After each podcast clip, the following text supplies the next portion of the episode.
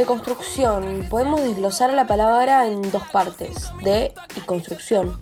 Construcción social podemos vincularlo también, es algo a lo que se le intenta hacerle frente constantemente y hoy en día se le intenta revocar en todas sus formas.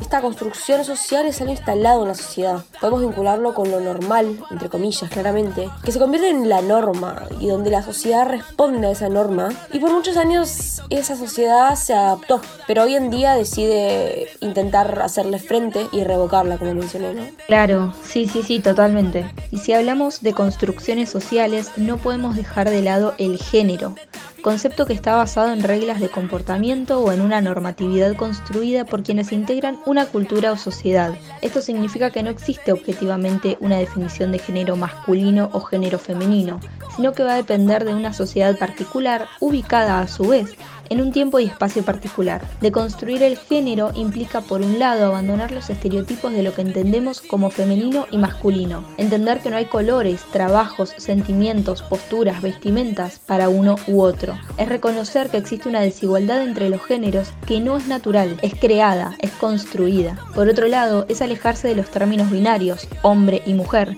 y abrirse a la gran diversidad de sexualidades y géneros. Totalmente, José.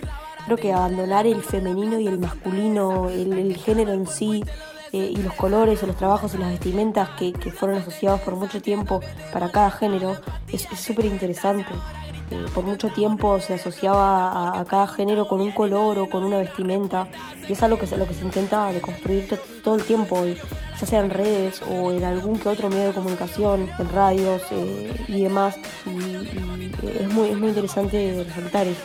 Claro, Sol, sí, en realidad los, hay muchos medios alternativos que ya están eh, empezando a trabajar con cuestiones como la perspectiva de género, que es muy importante a la hora de elaborar los discursos, tener en cuenta esto, ¿no? Y los medios alternativos, aunque a veces no lo pensamos tan así, empiezan a hacerle ruido a los medios tradicionales y en un futuro los medios tradicionales van a poder incluir nuevas eh, narraciones que obviamente no sean tan distintivas entre cada género, se va a poder avanzar. También creo que es muy impertinente hablar de este tema eh, ahora, ¿no? Porque estamos en una etapa social donde la lucha de la mujer, la lucha por el reconocimiento de perspectiva de género, eh, se está acrecentando cada día más y se hace cada vez más importante. Saben que yo hace unos días vi un video de Damián Cook que habló sobre esto de la depilación femenina una especie de mandato social como parte de una construcción y me pareció muy interesante también porque después me puse a investigar un poco más y me encontré con que tuvo una especie de historia esto de la depilación femenina. En, un primer momento era asociada a la esposa del,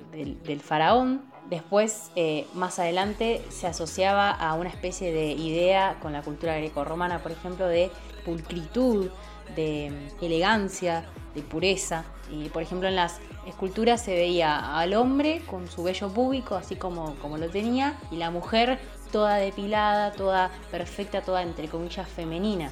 Y un poco después pasó también cuando surge la Gillette, que ahí es cuando habla Damián Cook de esto de que empiezan a capitalizar esta idea de que la mujer tiene que estar depilada de las piernas y de las axilas y que si no, no sos femenina y si no, eh, la, la, sociedad te señala y me parece realmente como muy interesante ver esa mirada, ¿no? De que en realidad, eh, ¿por qué los hombres pueden estar peludos pero las mujeres no? Porque es una construcción social. Siento lo mismo y también siento que no somos las únicas, sino que esto se está empezando a caer y, y hay un montón de preguntas y cosas por replantearnos. Es muy loco cómo, cómo vemos a la mujer desde todas las perspectivas. Yo, por ejemplo, tengo una perspectiva muy distinta a la de ustedes, chicas, porque, bueno, porque soy hombre, pero yo vivo todas estas cosas de las que ustedes hablan desde, desde el punto por ahí de, que soy un hermano, de que soy un novio, de que soy un, hijo. O sea, yo le a mi hermana mujer, a mi novia mujer, a mi mamá. Y, yo veo cómo ellas por ahí muchas veces se ven, por así decirlo, condenadas a estas a estos distintos por ahí prejuicios o a estas construcciones que tiene la sociedad y ellas realmente por ahí se ven afectadas, se ven afectadas a, tener que salir de la casa con, con más cuidado del que tengo que salir yo. Se ven afectadas a que, al, miedo de salir de noche o, se ven afectadas a simplemente, como decía Cami, a, tener que depilarse por obligación o, por una, más que una obligación, por una presión que sienten por lo que es la sociedad, por ese, por ese, ese miedo a ser rechazado por la sociedad. ¿Y vos qué opinas de este tema?